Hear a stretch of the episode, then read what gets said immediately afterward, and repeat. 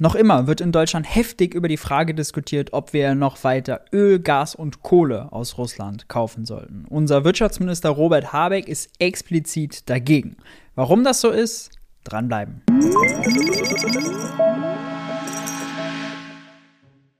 Hi und herzlich willkommen bei Geld für die Welt. Ich bin Maurice und auf diesem Kanal dreht sich alles um die Frage, wie geht progressive Wirtschaftspolitik? In diesem Video geht es nochmal um die Folgen und Auswirkungen des schrecklichen Kriegs in der Ukraine. Genauer gesagt geht es nochmal um die Frage nach dem Energieembargo. Sollte Deutschland also noch weiter Gas, Kohle und Öl aus Russland kaufen, finanzieren wir damit Putins Krieg, ja oder nein? Dazu hatte ich ja schon dieses Video hier gemacht und vor kurzem auch auf dem Geld für die Welt Newsletter nochmal einen weiteren Artikel dazu geschrieben. Ein bemerkenswertes Interview dazu hat allerdings unser Wirtschaftsminister Robert Habeck geführt, und zwar im Heute-Journal. Ist schon ein paar Tage her, ich finde es trotzdem sehr sehenswert. Und genau das wollen wir uns heute mal ansehen. Der zuständige Minister für all das ist Vizekanzler Robert Habeck. Jetzt bei uns, Herr Habeck, guten Abend. Guten Abend. Importstopp für Energie aus Russland sofort, fordert ein breites Bündnis aus der Gesellschaft heute. Da haben Leute unterzeichnet, denen Sie politisch nahestehen. Können Sie mit dem Gefühl leben, diesen Krieg Prominenteste Unterstützer waren Rezo, waren Luisa Neubauer, waren auch Energieökonomin Claudia Kempfert äh, und äh, ganz viele andere weitere Prominente, die man äh, auch so kennt. Die haben wirklich Rang und Namen. Aber hören wir mal weiter am Ende mitzufinanzieren? Wir treffen im Moment alle Entscheidungen, die harte Konsequenzen haben. Wir wissen, dass eine große Anzahl von russischen Soldaten gefallen sind, sicherlich auch durch Waffen, die wir kürzlich freigegeben haben. Das sind rationale Entscheidungen, die richtig sind, aber ob sie immer zum Guten führen, das wird am Ende zu entscheiden sein. Natürlich, und ich darf daran erinnern, dass ich immer gegen Nord Stream 2 war, dass ich die Waffenlieferungen für die Ukraine schon früher gefordert habe. Natürlich will ich der Ukraine helfen, aber wir können nur Maßnahmen beschließen und ich kann die nur verantworten, von denen ich weiß, dass wir sie auch durchhalten und dass sie nicht zu schweren wirtschaftlichen Schäden in Deutschland führen. Und das ist, wäre der Fall, wenn wir jetzt Öl, Kohle und Gas sofort nicht mehr in dieses Land lassen würden. Das heißt, Sie müssen, wenn ich Sie richtig verstehe, Ihr Gewissen einfach mal einen Moment zur Seite schieben, weil es wirklich sehr schwere Schäden geben würde. Können Sie uns die mal erläutern? Was sind denn diese schweren Schäden? Sie haben sogar von schweren gesamtgesellschaftlichen Schäden gesprochen, nicht nur von Schäden für die Wirtschaft. Tatsächlich haben auch Bundesfinanzminister Christian Lindner, als auch zum Beispiel unser Bundeskanzler Olaf Scholz, als auch der SPD-Chef Lars Klingbeil alle in verschiedenen äh, Interviews und Talkshows immer wieder behauptet, damit wir die Sanktionen durchhalten können und sie deshalb auch Wirkung haben, sie sollen einen diplomatischen Erfolg haben. Putin hat was verloren, es soll irgendwas geben, was ihn sozusagen äh, zurück zum Verhandlungstisch bringt. Damit all das funktioniert, muss man es durchhalten können. Ähm, all die wirtschaftlichen Sanktionen sind sowieso nicht darauf ausgerichtet, dass Putin in einer Woche dann keinen Krieg mehr führen äh, kann gegen die Ukraine. Das wäre naiv. Das ist auch nicht der Fall, immer wenn man sagt, ja, wir finanzieren mit unserer Stromrechnung, mit unserer Tankfüllung Putins Krieg. Auch viel zu kurz gedacht, weil dann immer der Eindruck entsteht, Putin braucht unsere Euros, mit denen wir also äh, Gas aus Russland importieren, um seine Soldaten zu bezahlen, um Waffen zu produzieren, um Kriegsartillerie zu produzieren. Alles nicht der Fall. Russland oder Putin bezahlt die Soldaten in Rubel. Russland ist, was Kriegswirtschaft angeht, relativ autark. Russland kriegt schon heute für die Euros, die sie haben, also erstmal die, die sie aus der Vergangenheit eingesammelt haben, sind sowieso eingefroren. Und die, die sie laufend bekommen, weil sie zum Beispiel Öl, Gas und Kohle nach Deutschland äh, liefern. Die können Sie auch heute schon nicht mehr nutzen, um zum Beispiel aus Deutschland sogenannte Dual-Use-Güter zu importieren. Das heißt, das sind Güter, die sowohl zivil äh, Einsatz, eingesetzt werden könnten, als auch militärisch. Ja? Zum Beispiel in der Luftfahrtindustrie, Navigationsgeräte, all das wird schon heute nicht mehr nach Russland geliefert. Da gibt es ein Exportverbot. Ähm, oder eine Exportkontrolle.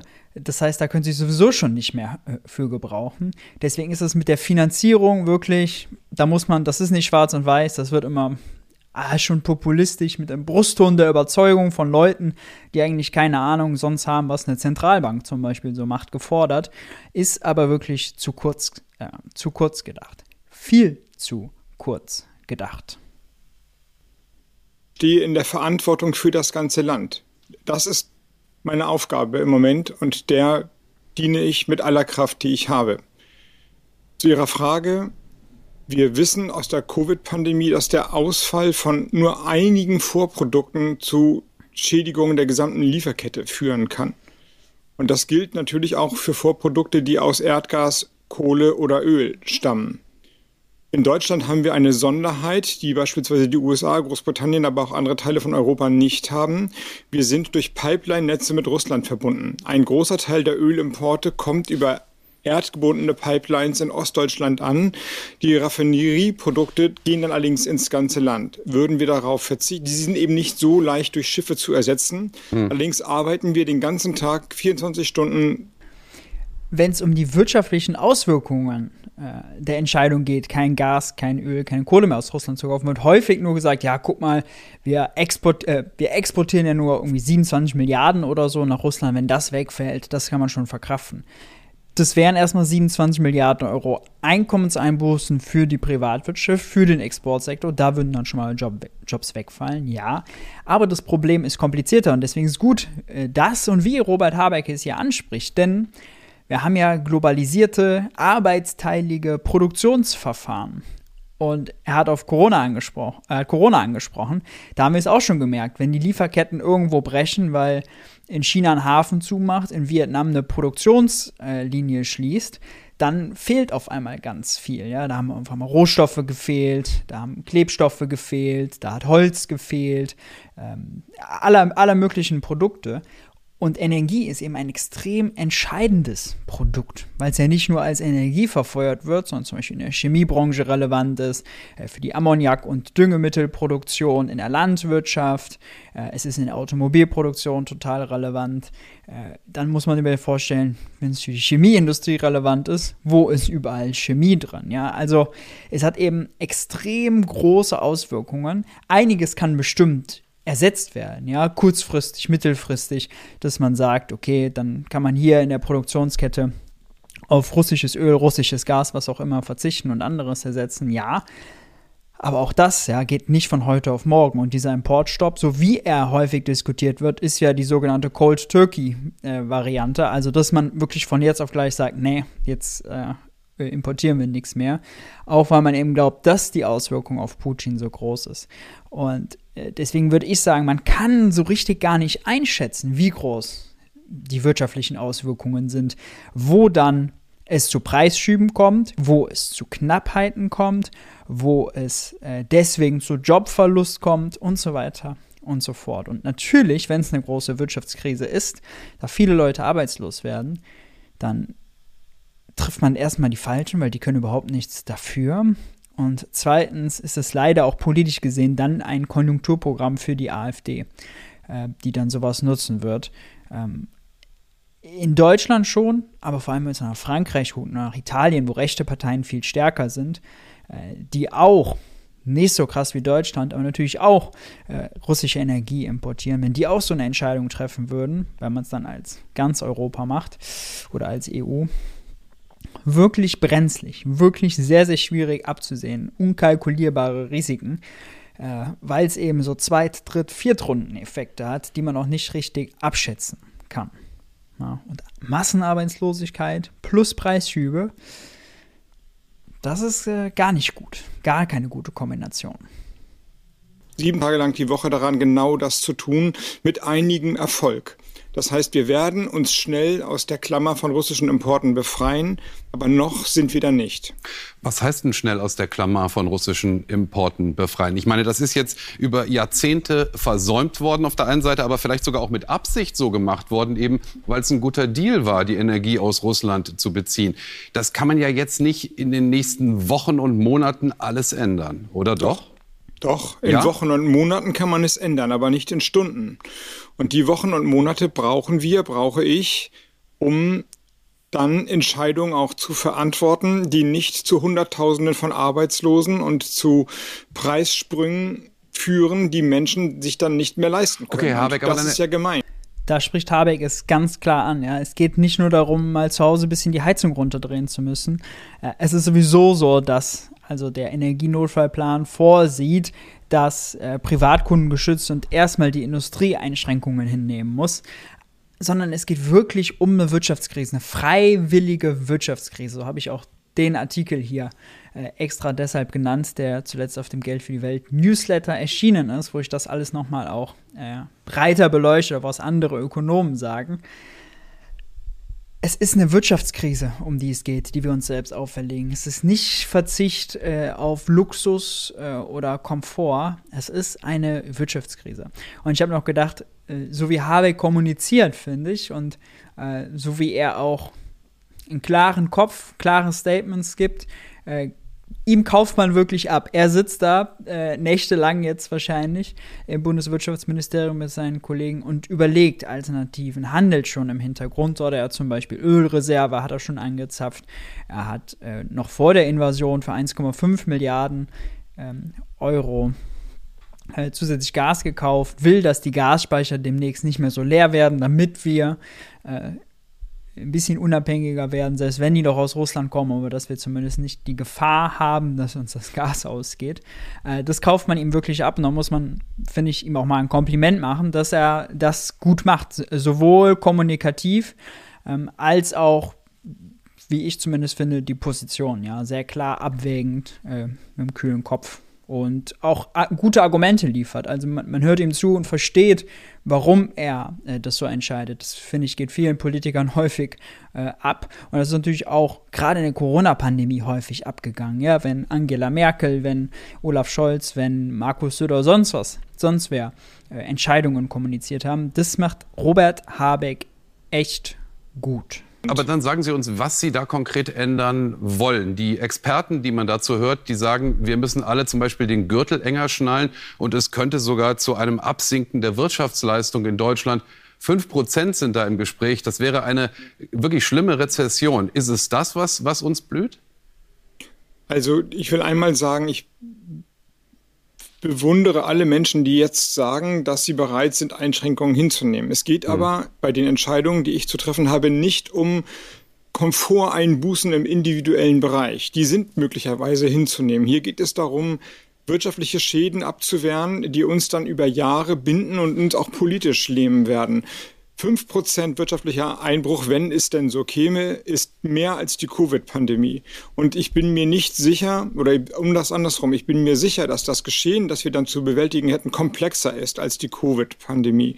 Deswegen ist Besonnenheit und Klugheit die Bedingung dafür, dass man Verantwortung ausüben kann ganz wichtige Punkte, die er hier anspricht. Einmal größer als Corona und komplexer als Corona, weil Energie eben in, so vielen Lieferketten drin ist und viel komplexer ist, als, sage ich mal, jetzt den Dienstleistungssektor äh, zuzumachen, weil man sagt, äh, im Restaurantbereich, im Theaterbereich, im Gast- und Veranstaltungsgewerbe gibt es hohe Infektionsgefahr. Ja?